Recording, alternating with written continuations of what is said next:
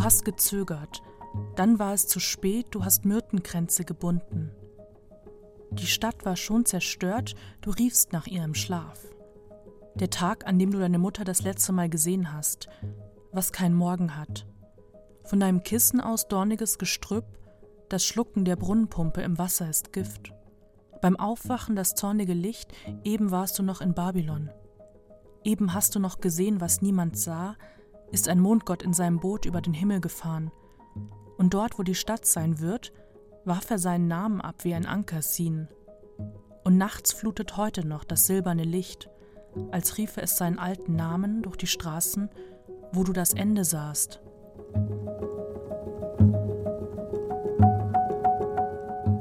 Herzlich willkommen zu dieser Folge von Weiterlesen unserer Radio- und Podcast-Lesebühne von RBB Kultur und dem Literarischen Kolloquium Berlin. Die Stimme, die wir gerade gehört haben, gehört der Autorin, Publizistin und Lyrikerin Ronja Othmann, geboren 1993 in München. Zwei Bücher sind von ihr bisher erschienen. 2020 kam ihr Debüt heraus, der Roman Die Sommer. Und der Auszug, den wir eben gehört haben, der war aus ihrem aktuellen Gedichtband, also eigentlich nochmal ein Debüt Debüt, nämlich ein Lyrikdebüt. Und dieser Gedichtband heißt Die Verbrechen und ist Ende Oktober im Hansa Verlag erschienen. Ich bin Anne-Dore Krohn und während ich hier schon von Ronja Othmann erzähle, sitzt sie mir schon gegenüber in einem unserer Studios hier im Haus des Rundfunks, in denen wir geimpft, genesen und getestet sitzen. Und das vierte G heute sind eben die neuen Gedichte, die Gedichte von Ronja Othmann, über die wir heute sprechen möchten. Ronja, schön, dass du heute hier bist. Hallo. Wir sind aber nicht zu zweit hier im Studio, sondern zu dritt. Auch Thorsten Dönges vom Literarischen Kolloquium ist hier. Hallo Thorsten. Hallo. Ja, und Thorsten und Ronja, ihr kennt euch schon ein bisschen besser. Ronja Othmann und ich haben eben spontan entschieden, wir duzen uns auch. Und Thorsten Dönges und Ronja Othmann kennen sich, weil nämlich Ronja Stipendiatin war bzw. Gast war im literarischen Kolloquium und zwar gerade erst im vergangenen Herbst. Hat das Ganze denn überhaupt analog stattgefunden oder hat das literarische Kolloquium inzwischen auch virtuelle Gästezimmer eingerichtet? Nee, also ich war physisch dort. Und habt ihr dann auch zusammen gearbeitet, Lesungen gemacht? Wie habt ihr euch kennengelernt? Es gibt immer eine Hausgästelesung pro Monat, wo wir die Gäste, die gerade da sind, vorstellen. Und äh, das ist immer so eine ganz schöne Gelegenheit für uns, also alle, die im Haus, im LCB arbeiten, mitzukriegen, wer ist eigentlich gerade da ähm, und eben auch für unsere Gäste einander vorzustellen, was sind die Texte, an denen ich gearbeitet habe in letzter Zeit oder vielleicht gerade im Moment arbeite. Genau, und diese Hausgästeabende haben wir jeden Monat und da gab es auch einen mit Ronja. Hast du denn, Ronja, in dieser Zeit schon an einem dritten Buch gearbeitet oder geht es jetzt erstmal um die Gedichte, die ja noch gar nicht so lange rausgekommen sind? Ja, also schon an einem dritten Buch, aber ich habe auch, also ich mache immer mehrere Sachen parallel oder so phasenweise. Also als ich den Roman geschrieben habe, habe ich auch an dem Gedichtband zwischendurch gearbeitet und so. Das finde ich tatsächlich ganz interessant, weil wenn man über Ronja Othmann liest und von ihr auch schon gelesen hat, dann weiß man, dass du sehr breit aufgestellt bist, sage ich jetzt mal. Du hast einen Roman geschrieben, jetzt das Lyrikdebüt und du bist auch publizistisch tätig. Du hast in der Taz lange eine Kolumne geschrieben, jetzt aktuell gibt es eine Kolumne Import-Export in der Frankfurter Frankfurter Allgemeinen Sonntagszeitung. Also es gibt diese verschiedenen Genres, die ja bestimmt alle auch immer ineinander greifen. Wie ist das, wenn du jetzt hier heute ins Haus des Rundfunks kommst, um den Lyrikband vorzustellen? Lässt du dann die Essayistin, die Journalistin und die Romanautorin draußen oder sitzen die hier alle mit am Tisch? Nee, ich glaube, so sehr ähm, kann ich das nicht so trennen oder so. Und das ist auch so ein bisschen so beim Schreiben. Also wie ich so Gedichte schreibe, das, da gehe ich anders natürlich ran als an eine Kolumne, wo man dann irgendwie 5100 Zeichen hat und äh, bis ähm, so und so viel Uhr dann und dann endlich abgeben muss. Also ein ganz anderer Rhythmus auch oder eine ganz andere, aber so die Themen, die irgendwie, weil ich auch für den Gedichtband viel irgendwie gelesen habe oder sowieso recherchiert und dann stößt man auf etwas und das kommt dann in irgendeine Kolumne vielleicht ein halbes Jahr später oder es kam irgendwann mal im Roman und dann kommt es nochmal im Gedichtband. Also das hat schon so miteinander zu tun, aber es funktioniert anders. Es ist wie so ein Themenfeld eigentlich, ne? wenn man den Roman kennt von Ronja Othmann, Die Sommer, Thorsten, da geht es ja auch um ähnliche Themen, sage ich jetzt einfach mal, die auch hier in dem Gedichtband vorkommen, um den Nahen Osten, um den Genozid an Jesiden. Es geht um Trauma, es geht um Migration, es geht um Archäologie, es geht um Zerstörung von Landschaften. Thorsten, als du jetzt diese Gedichte gelesen hast, hattest du da auch das Gefühl, aha, das ist dieser Ronja Othmann-Kosmos, der thematische Kosmos, den sie bespielt in verschiedenen Genres? Es gibt da zum einen natürlich diese thematischen Überlappungen, aber dann auch vom ja, vom Ton oder vom Sound kann man da schon auch ähm, eine eigene Stimme rauslesen.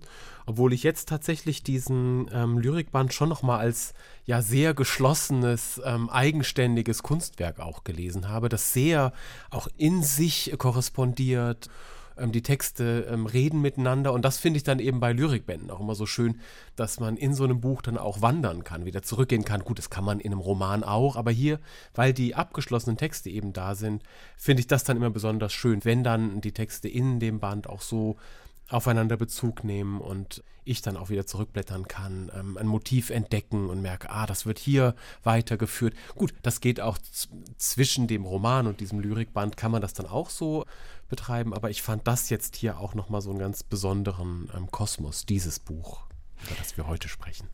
Wie war das denn beim Schreibprozess? Dieser Roman ist 2020 erschienen, die Sommer und der Lyrikband jetzt vor kurzem. Gab es viele von den Gedichten schon früher? Hast du die weitergeschrieben? Weißt du noch, wann das erste Gedicht für diesen Band entstanden ist? Oh Gott, ja, das, also ich genau wann das erste, ich, also das erste Gedicht, das weiß ich nicht mehr. Das ist aber, glaube ich, schon so ein paar Jahre her und das wurde, ich glaube, das nochmal ähm, aus dem ersten Teil von diesem Gedichtband und nochmal ein bisschen verändert ähm, oder irgendwie noch was dran gemacht. Genau, und deswegen weiß ich es nicht mehr genau.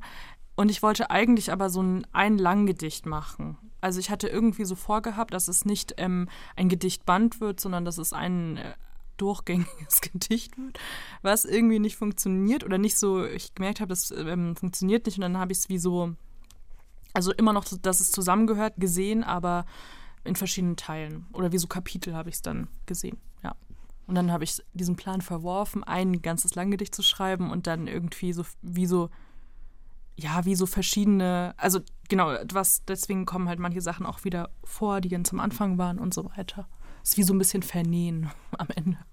Es sind vier Teile insgesamt, in die du jetzt diesen Band strukturiert hast.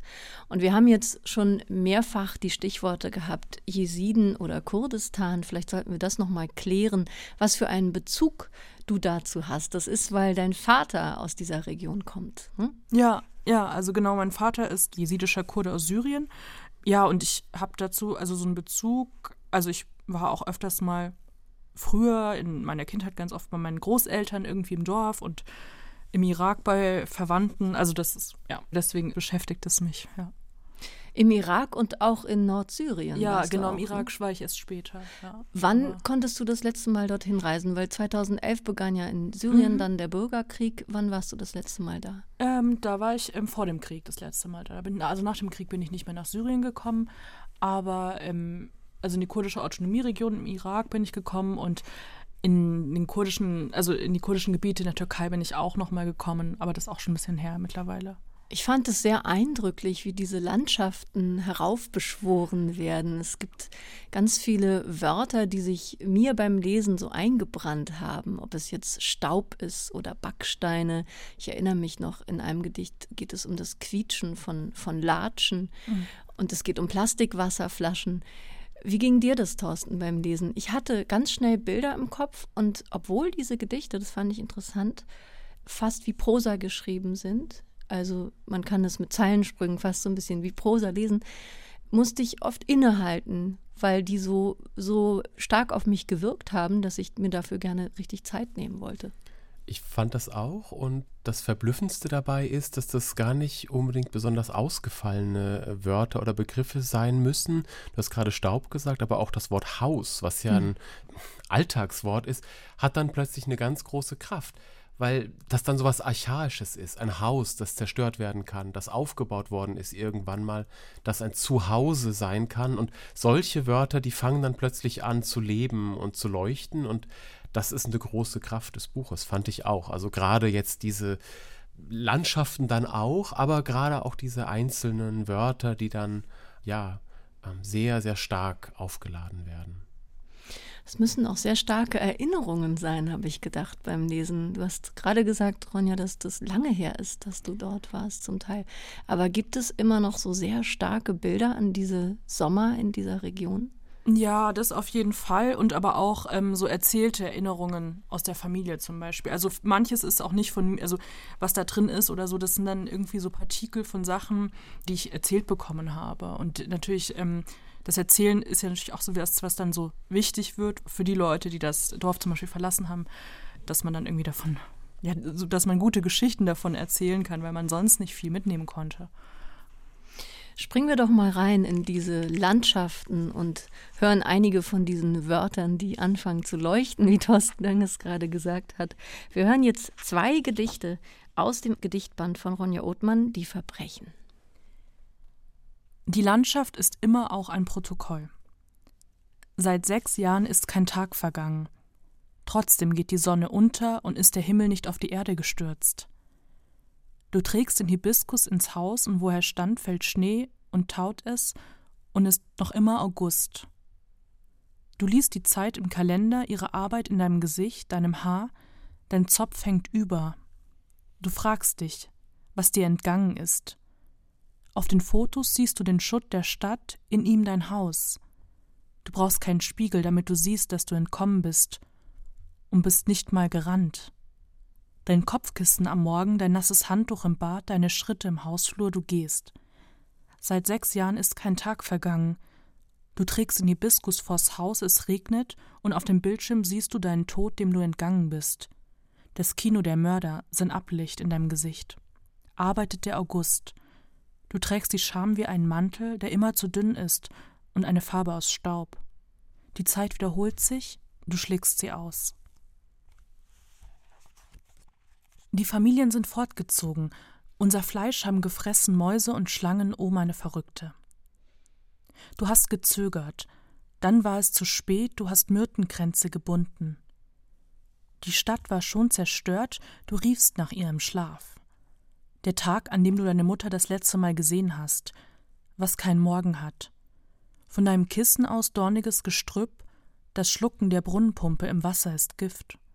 Beim Aufwachen das zornige Licht, eben warst du noch in Babylon. Eben hast du noch gesehen, was niemand sah, ist ein Mondgott in seinem Boot über den Himmel gefahren. Und dort, wo die Stadt sein wird, warf er seinen Namen ab wie ein Ankersin. Und nachts flutet heute noch das silberne Licht, als riefe es seinen alten Namen durch die Straßen, wo du das Ende sahst. Im Kino der Opfer die Hand einer Frau an dem Türrahmen ihres Hauses, eine Frau im weißen Kleid an der Schwelle ihres Hauses, als wolle sie eintreten, wo Trümmer sind. So weit hast du gesehen. Die Frau war jung, aber ihr Gesicht ist alt, siehst du noch. Die Straße vor dem Markt, das eingestürzte Dach des Hauses, das ein Kino war. Es verfängt sich in Schlehen alles, was du weißt und wusstest. Wo du standest, steht Rosmarin. Wo du wachtest, wächst Myrte. Die Sprache, die du eben noch sprachst, ist zu Keilen zerfallen. Du fragst dich und das Schlangenkraut, das der Wind nur zufällig streift. Wer bist du an einem anderen Ort? Ja, vielen Dank, Ronja Othmann, für die zwei Gedichte aus dem Band Die Verbrechen. Und man hat das jetzt ja eben sehr eindrücklich gehört. Es geht um Landschaften, die sich verändert haben, auf brutale Art und Weise verändert haben, um Häuser, die zerstört wurden. Von einem Kino war hier die Rede, das zusammengefallen ist. Und dann geht es immer um dieses Du, das sich in diesen Landschaften bewegt.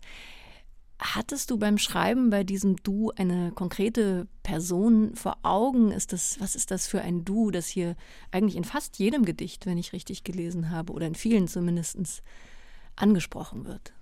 Ja, ich glaube, das verändert sich manchmal innerhalb des Gedichtes oder von Gedicht zu Gedicht. Und manchmal ist es äh, wie so eine Geschichte von einer Person, die erzählt wird. Und manchmal ist es so eine Selbstansprache, manchmal ist es wie so eine Beschwörung. Und manchmal ist es so ein Du, ähm, das angeredet wird. Ich habe mich auch angesprochen gefühlt, ehrlich gesagt, Thorsten. Du hast im Vorfeld zu mir gesagt, dass du den einen Satz äh, so eindrücklich fandst im zweiten Gedicht, das Ronja Othmann gerade gelesen hat. Und zwar ist das Der letzte Satz aus dem zweiten Gedicht mit dem wunderbaren Titel Die Familien sind fortgezogen, unser Fleisch haben gefressen Mäuse und Schlangen, oh meine Verrückte. Und der letzte Satz lautet, wer bist du an einem anderen Ort? Hast du dich da auch selbst angesprochen gefühlt? Ja, ich finde eben auch diese Vieldeutigkeit dieses Dus so toll. Also, dass es zum einen ein Selbstgespräch sein kann, wo sich eine Figur als Du ähm, anredet. Es kann aber auch um ähm, eine Ansprache von Menschen gehen, die das erlebt haben und die da in Szene gesetzt werden sollen oder von denen ich erfahren soll. Oder es kann natürlich auch sich an mich richten. Das ist natürlich beim Lesen dann so, schwingt ja immer mit und bei solchen Sätzen, die dann da so stark plötzlich ähm, auftauchen, ja, fühle ich mich dann schon auch mit angesprochen. Es geht natürlich dann wahrscheinlich auch um ein, ja, soweit das möglich ist, miterleben können, ähm, was uns dann auch anspricht von all diesen ja auch Grausamkeiten, ähm, von denen da berichtet wird in diesem Buch und wahrscheinlich auch um sowas wie ja Empathie, das ja auch mit drin steckt in dieser ja Sprechposition des Du. Ging mir auch so. Ich hatte beim Lesen auch immer wieder diesen Gedanken, ja, diese Gedichte halten mir jetzt wieder auf, ja, auf sehr poetische Weise vor Augen, dass ich äh, im Moment das Glück habe, an einem Ende der Welt zu leben, wo ich eben nicht mit so einer Zerstörung konfrontiert bin, direkt vor meiner Haustür. Also diesen, diesen Gedanken der Empathie, den du gerade genannt hast, Thorsten, das, das habe ich auch ganz stark empfunden. Ist das vielleicht auch so ein bisschen eine Schreibabsicht, Ronja, oder passiert das einfach so? Und gibt es viele Leserinnen und Leser, die vielleicht denken, ah, ich bin auch gemeint? Ja, also also jetzt, ich glaube nicht, dass, oder ich, ich ähm, das muss ich überlegen, wie, wie ich das, wie ich da beim Schreiben vorgegangen bin.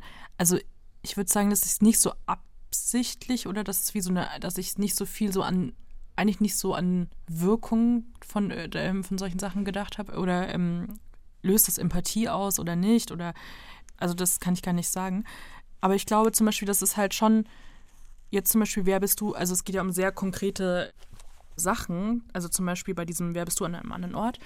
Aber ich habe so mich dann also irgendwie so entschlossen, dass ich keine Fußnoten, also ich habe lange überlegt, ob ich wie so Fußnoten mache, weil voll vieles ja auch sehr konkret ist. Also dieses, der Mondgott, Sin ist dieser mesopotamische Mondgott, aber die Stadt die angeblich nach diesem Mondgott halt benannt wurde, ist äh, Sinjar und das ist halt ähm, die Stadt, wo diese große jesidische ähm, Bevölkerung gelebt hat und wo dieser Genozid auch verübt wurde. Und dann aber, wer bist du an einem anderen Ort, ist ja eine Frage, die ja so alle Menschen irgendwie so betrifft auf eine Art. Wer, wer ist man, wenn man irgendwo anders ist oder freiwillig oder nicht?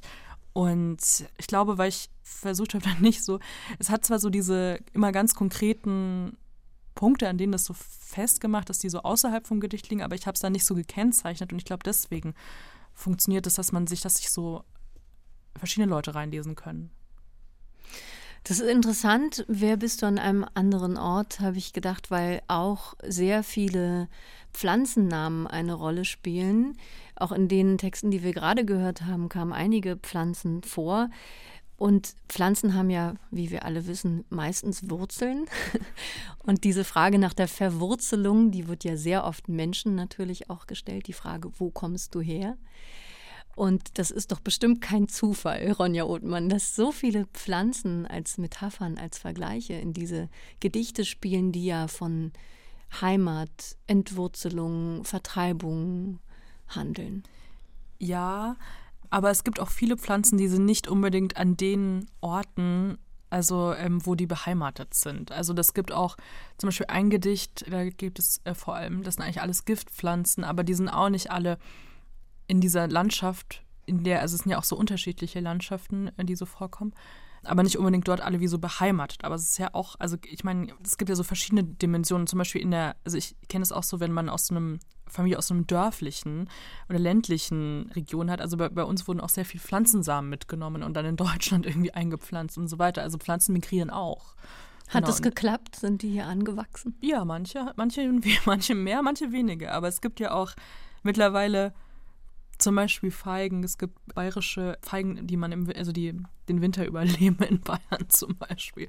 Leute haben ja dann auch irgendwie Pflanzen gezüchtet, die man dann, also man, die sind ja auch veränderbar und so. Also das ist zum Beispiel so eine Ebene von Pflanzen. Ja.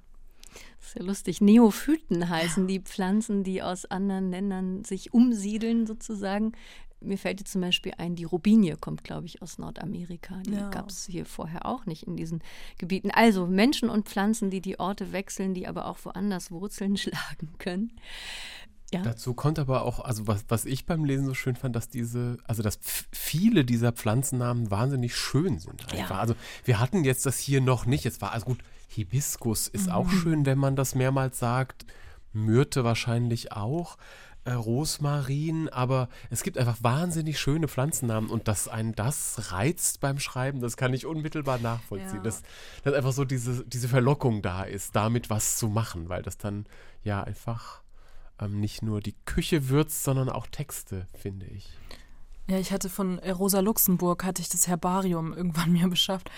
Und ähm, das ist halt wie so eingescanntes Herbarium, aber ähm, man sieht dann wie so das Buch innerhalb von dem Buch.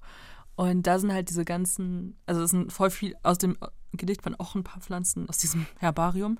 Und ich fand das, und genau da hinten gab es so einen Teil in diesem ähm, Buch, wo dann so Briefe waren, die sie geschrieben hat und die sehr schön Pflanzen beschrieben.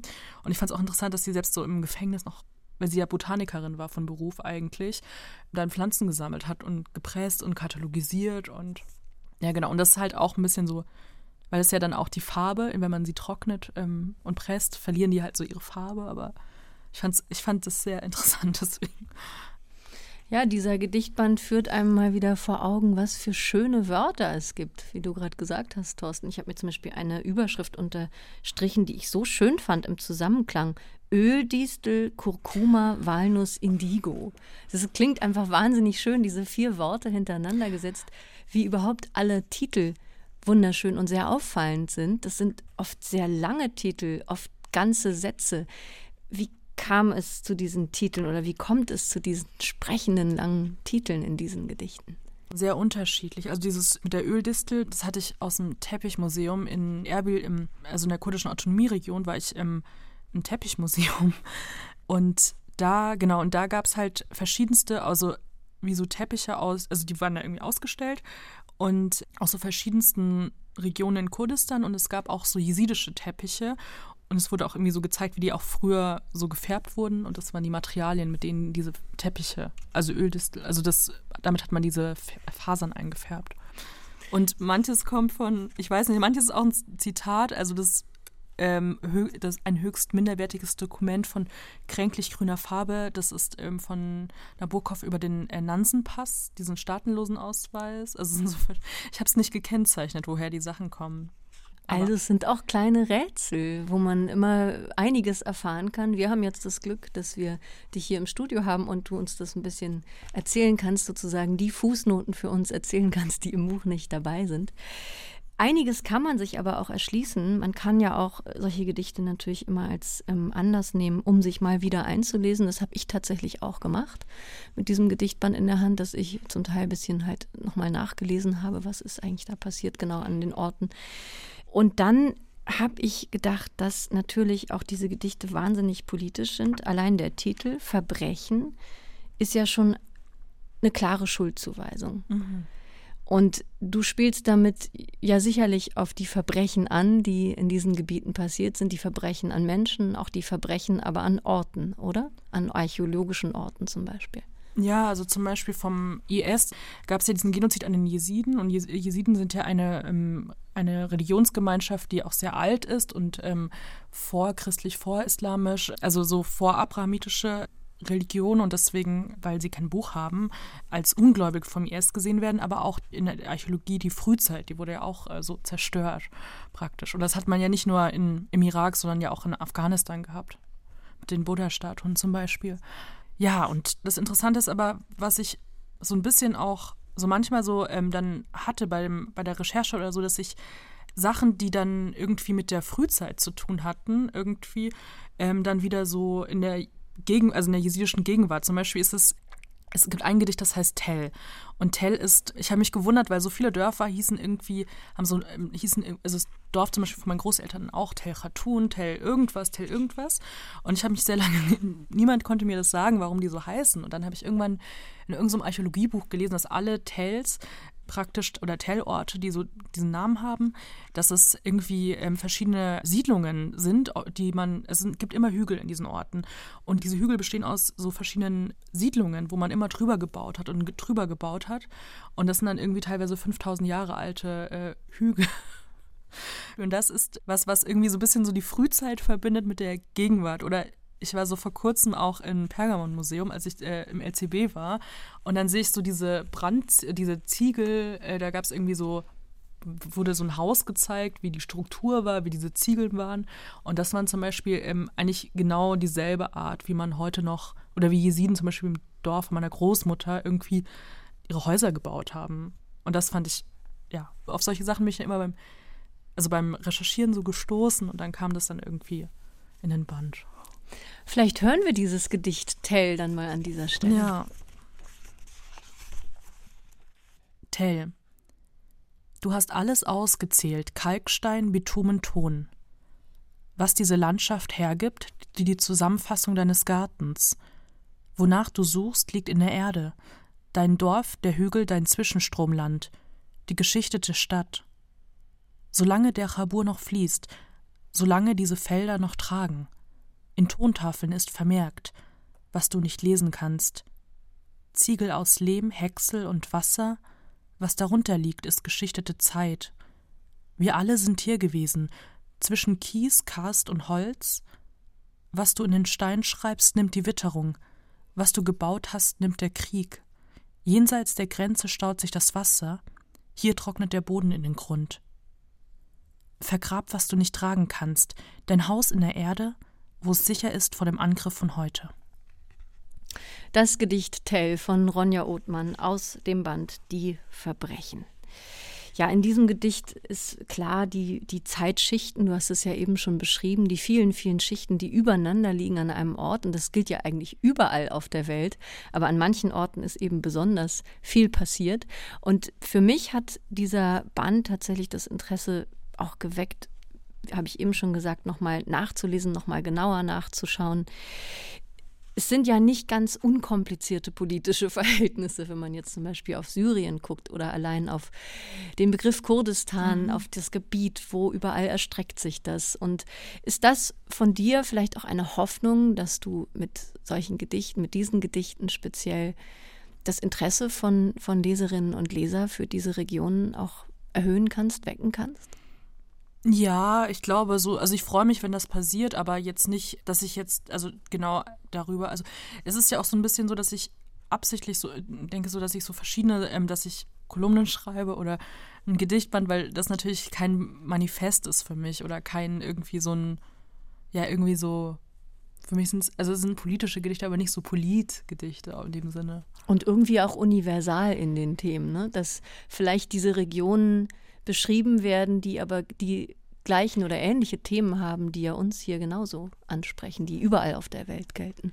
Ja, ich meine, die sind sehr zeitgenössisch durch diese politischen Ereignisse und Verbrechen, auf die eingegangen wird, aber sie sind auch insofern zeitlos als, also bei uns zu Hause wurde viel Bibel gelesen, als ich Kind war und also ich war noch nie da, aber irgendwie kenne ich halt dieses Zweistromland dann doch und kann mir das ungefähr sogar aus meiner Kinderbibel ungefähr vorstellen, wie diese Ziegel zum Beispiel aussehen und auch wie die gemacht werden, so, weil, weil das ja doch irgendwie in diesen Geschichten immer vorkam und das verbindet dann ja auch all diese Texte mit irgendwas, was wir oder viele von uns hier ja auch kennen. Also das ist ja schon auch eine Gegend, die sehr präsent ist jetzt ähm, durch die Kulturgeschichte und das ist ja im Band dann auch immer da, neben den Pflanzennamen, neben diesem Du, ähm, neben der politischen Aktualität ist ja auch dieses, ja, keine Ahnung, wie soll ich das nennen, dieser, dieses Archaische mhm. ähm, spielt dann ja auch eine große Rolle. Ja, unser aller Kultur letztlich. Und es sind eben äußere Landschaften, anhand derer auch innere Landschaften natürlich beschrieben werden. Also das ist, glaube ich, auch nochmal wichtig, das rauszustellen, dass diese inneren Landschaften hier natürlich auch eine eigene Geschichte erzählen. Ja, Ronja Othmann, ich danke dir herzlich für dieses Gespräch. Vielen Dank für dieses Buch. Vielleicht abschließend noch die Frage, du hast ja schon erzählt, es gibt schon die Idee für ein drittes Buch, an dem du gerade arbeitest. Du bist momentan am Deutschen Literaturinstitut ja auch in Leipzig. Da muss man eine Abschlussarbeit schreiben. Das muss ein Buch sein, soweit ich weiß. Ja, ein Roman. Kannst du schon was verraten über diesen, dieses nächste Projekt? Ja, genau. Also das nächste Projekt, oh Gott. Also ich mache ja immer alles äh, manchmal so sehr äh, gleichzeitig oder gleichzeitig das und dann deswegen ähm, ja, also eigentlich will ich nicht so Oh Gott, vielleicht muss Wir müssen uns überraschen lassen. Ähm, ja, genau, vielleicht, vielleicht das. Und es wird natürlich, es wird ein bisschen anders als die anderen beiden. Also wir sind gespannt auf den dritten Band von Ronja Othmann. Jetzt aber erstmal gibt es diese Gedichte zu lesen. Die Verbrechen von Ronja Othmann erschienen im Hansa Verlag 112 Seiten für 20 Euro. Ronja, vielen herzlichen Dank für dieses Gespräch. Ja, danke. Und vielen Dank, Thorsten Dönges, dass du auch hier warst. Danke, dass ich eingeladen wurde.